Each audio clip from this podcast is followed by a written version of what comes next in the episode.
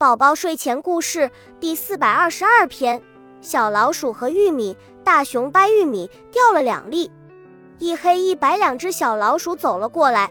黑老鼠说：“哇，玉米粒，我好想做成爆米花、玉米浓汤。”白老鼠说：“可是我们只有两粒。”黑老鼠想了想，突然跳起来说：“哼，我有办法，咱们把它种下去，等到秋天。”不就可以收获更多，做爆米花和玉米浓汤了吗？白老鼠十分赞同这个想法，他说：“这个主意真妙，走，咱们去吧。”说着，他们手拉着手一起去种地了。